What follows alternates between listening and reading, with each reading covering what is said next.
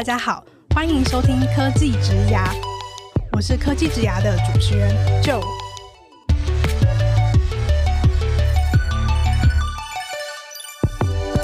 科技职涯是由 CakeResume 制作的广播节目，我们将会邀请在科技、数位等不同领域的工作者来分享他们的职牙故事和个人观点，一起来听听这些精彩的分享吧。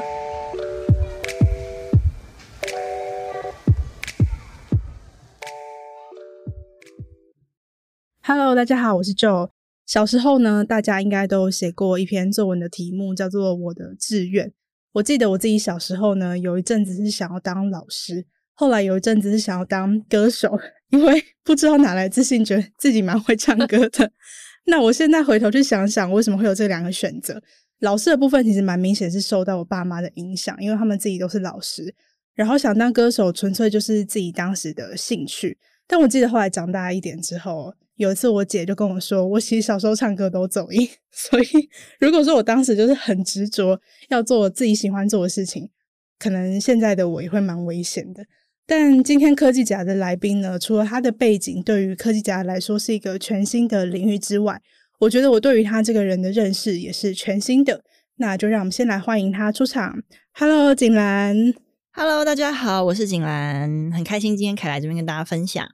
那为什么会说？我觉得我对景兰的认识是全新的呢，因为先前我对他印象就是他作为艺人、作为演员的角色跟身份。不过，其实景兰从前几年开始就自己创业当老板。那他现在管理的是一个保养品的品牌 Mano Mano，还有一个选物的品牌日金山峰。所以在今天的这集当中呢，我也想跟他多聊聊自己作为老板的心路历程，还有他一路以来是用哪些思维还有价值观在选择他的工作。那首先呢，我知道景兰在大学的时候是读工艺设计系。那我蛮好奇，当初为什么会选择这个科系？学生时期的时候，想象自己未来会做什么样的工作？嗯，那时候选工艺设计系，它其实是我第二志愿，第一志愿系是视觉传达。然后那时候对设计跟对美的东西是有兴趣的，但是其实最最最大的兴趣是舞蹈。嗯，对。但是因为我那时候，呃，我觉得选择的科系跟对于自己的认识其实是相辅相成的。那因为我觉得我算是一个比较有主见的人，嗯，但是我发现跳舞呢，它刚开始练习你都必须要一群人一起跳舞，你可能早上六点起来练啊，然后一群人一起练到晚上。然后我觉得我好像没有办法 always 在团体生活，哦，但是在舞蹈的里面呢，你什么时候独舞，或是你什么时候可以有自己编舞，那可能是要到非常久以后。或是我觉得这个会有身体上面的限制，所以我那时候等于放弃了我最喜欢的第一个最想做的事情是舞蹈，那是我最大的兴趣，因为我觉得我在跳舞的时候有我有认真活着的感觉，嗯，对。然后，呃，后来第二个志愿才是艺术相关，所以那时候高中考大学的时候，我就去补术科，就是去一边补。学业，嗯，嗯，一到晚上补学业，然后六日是泡在画室，然后好不容易考上了，就是自己理想中的大学，嗯，然后我觉得那时候也蛮辛苦的，因为学科部分你只有一到五晚上在补嘛，你六日没办法补，所以你跟不上你普通高中的同学。然后我也不是美术班的，嗯，然后所以那时候在画室我也跟不上美术班的同学，我也跟不上呃那些复兴商工的同学，所以其实两边都是非常努力在往前追，对，那最后可能也是。运气还不错，那时候我最后的分数就是实际考上大学分数比我最后一次模拟考多了一百多分，嗯，然后就考上我理想中的大学。对，所以我那时候选择设计的时候，其实我也是有点误打误撞，因为我真的去念了之后，跟我的想象其实是有落差的。嗯，对。可是我觉得我们曾经做过任何事情，对于未来都是有你意想不到的帮助。我曾经那时候念设计，后来跑去当艺人，我就觉得我大学四年是浪费了，白白就是学了这些都不知道以后要干嘛，就是。是当艺人的时候，谁 care 你以前学过商品设计？谁 care 你做过什么新一代设计展？可是我现在在做商品开发的时候，其实这些都是我就是以前的经验，是我现在养分。所以我觉得这一路以来做过很多事情，到现在为止，我可能在做一些事情也是抱持着问号的心态在做。但我相信未来有一天，它可能也会派上用场。嗯，可是你在大学的时候，那时候对于自己未来要做什么工作，有什么样的想象吗？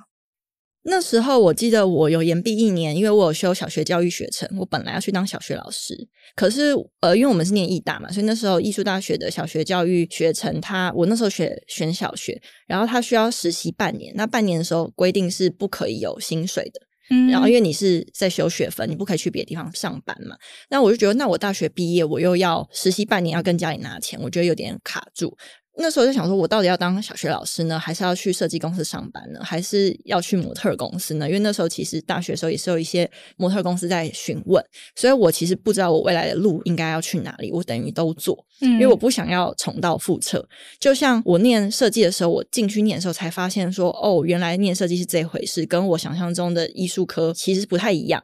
那我也不想要我出社会的时候有这种状态发生，所以我只能去做。感受，把人我的人丢进去之后，看哪一个占据我时间越来越多。因为我觉得，其实可能头脑会骗自己，但我的身体很诚实。嗯，就是我一边做新一代设计展，一边做设计，然后试试看设计师的生活内容。那一方面就是又继续修小学教育学程，然后一方面又去接模特儿的案子。然后我有在才艺教室去教美术跟舞蹈，嗯、所以其实这四条路我是同时并行。然后最后模特这一件事情是逐渐占据了我的时间，然后也让我有比较快可以养活自己的机会。然后那时候我觉得也是老天给我个机会，是政府突然颁发一个法令，说五年内不缺艺术科类型的老师。所以我等于我要等五年，嗯，但我那时候对老师还也是有有一些梦想，就觉得好像很稳定。那时候男朋友是公务员，所以觉得我好像 当个老师，我们两个蛮稳定的。然后我就跟我那时候模特公司说，我签约五年，但是我中间要去当老师，你要让我当哦，你不可以就是说我有合约绑着不让我去。他说 OK，就是我合约还有这一条，对。但是到第三年之后，我就那时候有宅男女生，所以就起来了，我就也做不了其他的行业。哎，你刚刚说上大学之后发现跟你想象中的艺术科系有落差，想问具体的落差是什么？我那时候对于艺术，或是对于艺术家，或是对于我们看到的这些，我们很接触艺术家是展览嘛，或是很多。那些平台，所以我觉得我是可以展现我自己想法的，嗯、我可以展现我自己完全的创意。但是其实设计师在台湾很常是符合雇主的想法，或是老板的想法，哦、或是今天金主觉得这样子，然后这个主管觉得这样，然后老板觉得这样子，然后什么代理商今天觉得怎么样，然后你的东西可能会变得四不像，但是你还是得挂你的名字，嗯、然后或是最后大家就觉得说这设计怎么设计那么烂，但其实其实这不是你本意。对对对，对，所以我觉得。那个时候在沟通上面也没有像现在这么会沟通，嗯、所以也会觉得说哇，这跟我想象中能做出自己的产品是有一点落差的。嗯嗯，那你从模特儿开始算是进入了演艺这个圈子之后，你有遇过哪些比较印象深刻的困难吗？模特儿进到演艺是因为不是所有模特儿都可以转艺人，嗯，对。但是我觉得我给我自己三年的期限，因为通常不管在哪一个公司，我觉得三年你自己就知道你自己行不行了。我觉得啦，第一年你还在了解，还在摸索，然后第二年你是站稳的时候，第三年你是可以开拓。所以其实你这三年的时间是你可以稍微去了解一下我到底适不适合这个工作内容，然后我在这个上面有没有办法继续往上升。对，所以我那时候呃合约五年，我前面三年的的抽成比是固定的。但是第四年开始，我可以拿的比较多，第五年更多。那站在公司的角度呢，就是那么多模特儿三百个人，我推你跟推他，但是我公司可以抽比较多。那万一他表现比较好的话，我当然是推那个人。嗯嗯，所以我一定要在我的抽成比改变之前呢，让自己想办法，就是在。这个业界有一席之地，不然我就不会有更多的工作。对，所以这其实是换位思考的状态，是去站在公司的立场去想说，要是我，我其实也可能会这样子做。这样，那除非他有不可取代性。所以其实模特儿生艺人比较困难的是，怎么样找到自己的不可取代性。然后那时候刚好我搭到那个年代是有那时候流行傻白甜。嗯，对，现在是会用这个词去笑以前啦，可是以前是宅男 女神啊，然后就白白的头发长长，眼睛大大，然后不要太高，因为早期是名模热。她可能一百八十公分，然后什么林佳琪啊、林佑烈，就是那种很高，然后健康美。那那时候他们是先起来一波，之后呢，后面才流行比较矮的。嗯，对，那时候我在模特公司算是矮的，我就不能走那种精品秀、广告啊、平面啊，然后出席活动啊，拍拍拍拍一些影片这样子。然后刚好有比赛，然后那个比赛有一半是靠粉丝投票，所以我觉得那时候也很感谢自己有先。经营粉丝这个族群，嗯、对，因为我觉得我那时候待公司是公司人真的太多了，嗯、模特就三百个男加男生加女生，然后还有艺人，他根本不记得我是谁，因为一直有人进来，一直有人走。那我觉得模特公司的经纪人都不记得我是谁的话，我怎么可以要求厂商记得我是谁，甚至大众记得我是谁？基本上公司人要记得我是谁吧，所以我必须要在这个公司里面脱颖而出。嗯、那我就找到属于我自己跟属于我这个在这个世界就那个那个状态，那个 right now 最喜欢跟最容易被注意的状态。所以我那时候就立志当整个公司最白的人。嗯，对，因为因为我觉得我没有办法到很黑，很黑，我可能一下就白回来，然后也会有斑。然后变成是那时候也不流行小小只黝黑的状态，可能现在有对，但是每一个时代它流行的东西不太一样，对对对，对。然后我就要当最白那个，所以其实我就要替我自己树立 hashtag，就比如说公、嗯、你们公司有没有那个一百六十五公分到一百七十公分左右，那皮肤很白，然后瞳孔咖啡色，它会指定哦，因为我们每个人都是商品，它就是我们都是编号。我都是一号，又是最矮的那个，所以他就说啊，头发发色咖啡色，然后皮肤白，然后身高落在多少多少，然后会跳舞，然后最好会怎么样，然后请你给我名单，然后公司要立刻丢十个，所以变成是那时候虽然是模特，还同时要累积自己的才艺，因为你才有更多机会可以被丢出去。嗯、那时候我就给我自己树立一个规矩，就是我要当公司最白那个人，然后跟我每一次 casting 我都要上。嗯，因为厂商可能不知道说他要什么，很多厂商其实他不知道他要什么，他看了模特的时候，他可能才有一些灵感。嗯，然后比如说今天来十个人，我就知道今天选三个人走；来二十个人就选就是六六七个人走。大概取取样是三分之一左右，然后我就会常常就叫我们走台步，我就会给他三种三种方式去秀。可是因为我不会跟我的同事分享，因为我们同事关系很尴尬，是我们是朋友，我们又是同事，但是我们是竞争关系。对对对，对，所以其实你要怎么去拿捏跟同事之间的状态，然后怎么样中立不选边站，我觉得其实是在一大堆女生里面很。比较辛苦的生存法则，嗯、对，这我觉得这也是那个在这个圈子比较辛苦的状态。然后有个性没有那么女生，所以有时候我会在这上面比较少跟进这样。嗯、然后呃，那时候我走出去试镜的时候，我就可能一次是正常的，那一次是甜美的，一次是酷的。我会让你看到我都可以，然后假如他愿意，嗯嗯，因为有时候会二咖，就是他觉得谁谁谁不错，他叫进来看第二次，然后我再给他情境秀。就比如说今天我也是折叠式的手机，那我可能进去的时候就是走一趟大气的，走出去第二次的时候是嗯露齿笑甜美，然后我可能会变化那个机子，所以我通常都会先要那个手机让我玩一下，然后我就去变一些可以的 pose，然后再来是比较时尚酷帅一点，因为真的大部分常常是没有什么想法。完全想好来挑模特的其实比较少，再来就是情境，我可能让他看看我自拍啊，或是拍别人啊，或是跟姐妹们一起互动，或在 party 上面的状态，我都表演给他看。那就算没有上，他对我会有印象。嗯，对，万一不符合他们，因为有时候长相是很主观的，对，对对，就是他觉得这个人漂亮，但是那个人觉得他还好，就是这没办法。那他至少知道我都会的时候，他下一次可能需要我的时候，他会 cue 我出现。后来 casting 变的是每次卡我都会有结果，因为我们等于每天在面试嘛，我可能一天卡六个，就是你一个月不会面试那么多，我们等于一天六个，然后你有面试上之后，你还要再定妆，然后你定妆完你才会去，还要去彩排，彩排完才工作，所以我们其实一个费用要出去四次，那时候生活就被塞得满满的，但我就真的是给我自己三年时间试试看我自己喜不喜欢，然后跟我活不活得下去，跟我们办办法被记住，跟我的不可取代性是什么？嗯嗯嗯。刚刚提到的会自己先想可能三个不同的风格，然后再列不同的情境都表演出来，这是你自己想到你要求自己要做到这些事情的。是因为我觉得其实不管在哪个行业，换位思考蛮重要。像我现在是老板，我可能去试想员工到底想要什么。要是我是公司的老板，我会希望这模特儿怎么样？嗯，那我是厂商，我会想要什么？我觉得你想要的，万一我在我的能力范围内，我都让你看到，然后我自己不委屈的状态下，我都呈现给你看，让你有选择权。嗯，嗯，所以我觉得这个某程度也是给自己机会。那从模特儿转换到现在艺人的身份，这中间你觉得你可能投入了哪些呃努力是特别重要的？其实努力是每天都在观察这个业界在干嘛。就是你之前有一句话，有个人跟我说：“你有多想要？”就这个 hashtag，就是很多事情，其实你真的不想要，你什么事情都是借口。你真的很想要，你会排除万难。哦、对对对，对。所以其实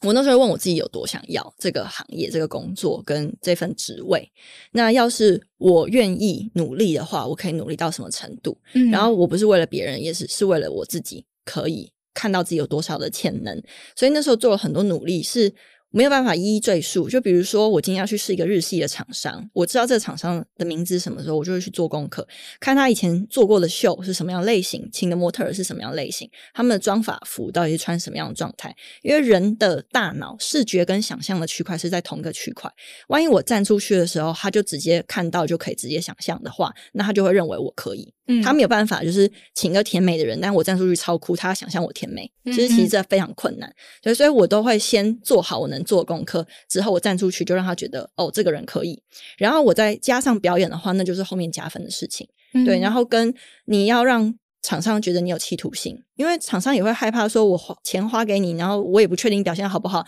只有你耍耍，那你现在耍耍看起来没有企图心，你会不会迟到？你会不会就是？爱爱接不接？你有很珍惜我这份工作吗？这些都是在态度上面可以去看得出来的。嗯，然后跟不管是日系的厂商，或是呃各各类型的厂商，比如说我们有接过说要试镜瓷砖啊，瓷砖你要怎么绣？那瓷砖很重，你还穿高跟鞋，那你核心要稳，然后跟你不可以看起来很喘很吃力嘛？你瓷砖的大片跟小片，你绣的方式就不一样，你是不是可以在家练习？不同种类的工作是要有不同的。练习的其实很难去请教别人，嗯，因为可能那个人也没有遇过。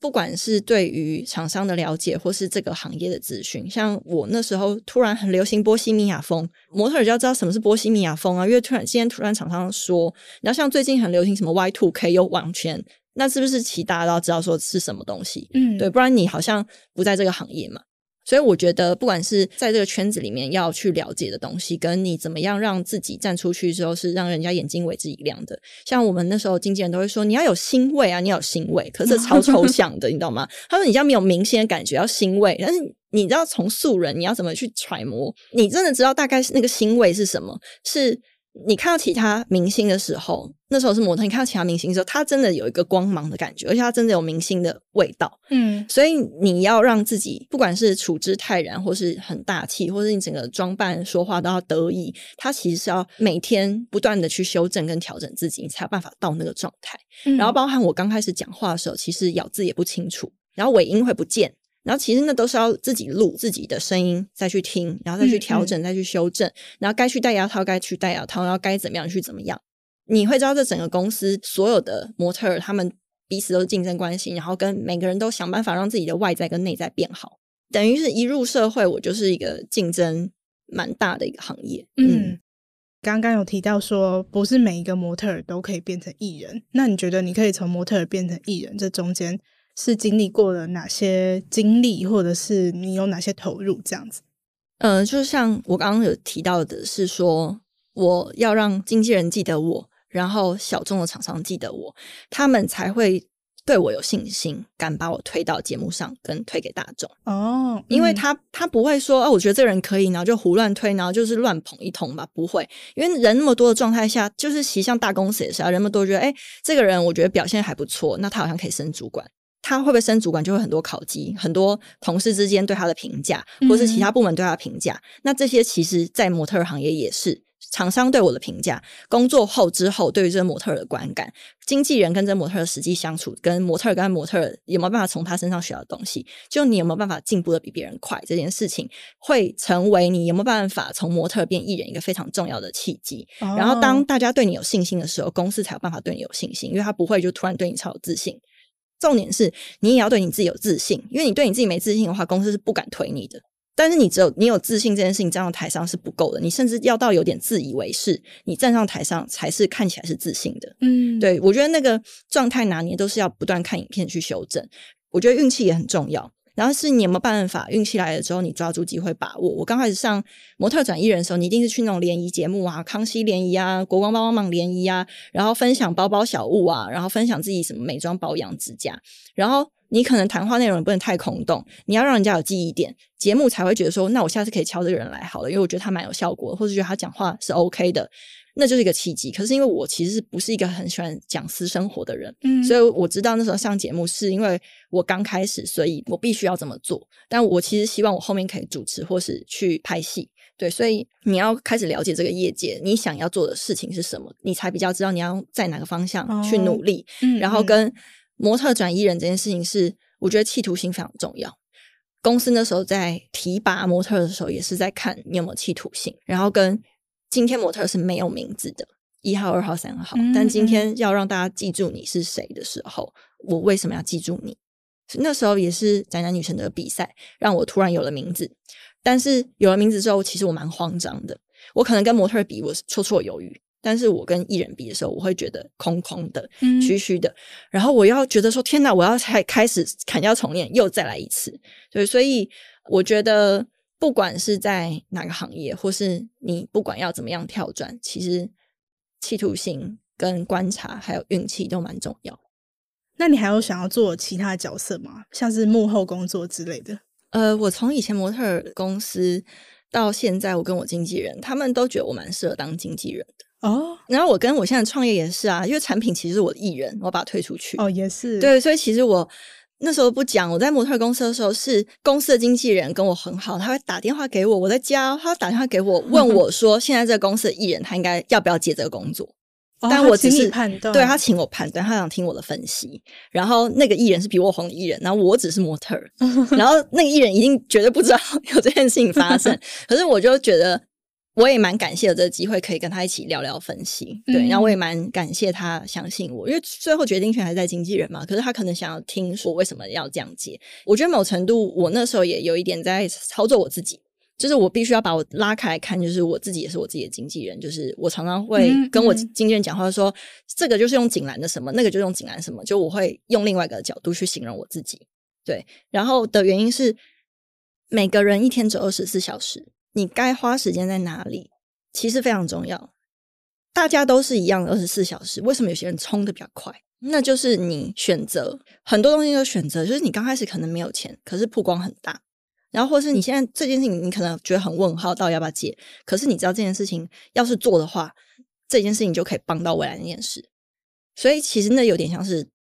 赌博，我觉得某程度是一种赌博，赌注，用你的时间跟你的判断去为你的人生下一些赌注。嗯，然后你期待未来这件事情可能发生，但是未来会不会发生，你不能等，你某程度要创造。嗯，其实像人类图，我是显示者，所以其实显示者是被创造来发起创意。发想，然后跟改革或革命，有些人听到改革跟革命会觉得压力很大，可是我听到会很兴奋。就是每个人个性不太一样，我就觉得说我来了，嗯、我 come on，我在热血，我就会有这种感觉。对对对，呃，也是越来越了解自己之后呢，然后知道自己应该要在什么位置说什么话，然后做什么事情可以让这个光芒比较大。嗯，那如果听众朋友们听到这边，应该都跟我一样觉得很有趣，有种大开眼界的感觉，因为我们过去完全。没有访问过任何有艺人背景的来宾。那今天这集呢，就是简单的请景兰跟我们分享他如何从一位工艺设计的学生去思考，说他要怎么样从他自己的个人探索或者他的兴趣里面去发展出一个明确的职业道路。那要怎么从模特儿，然后后来又转为成艺人这样子的历程，还有他自己又做了哪些投入？那在下集当中呢，我们会继续跟景兰聊聊他作为老板的心路历程。他为什么创立了保养品品牌 Mano Mano，还有选物品牌日金山峰？那他如何经营这两个品牌，以及他对他的职涯还有工作有哪些规划的思维？那如果你也对这些主题感到有兴趣的话，我们就下周同一时间空中再相见了。大家拜拜，拜拜。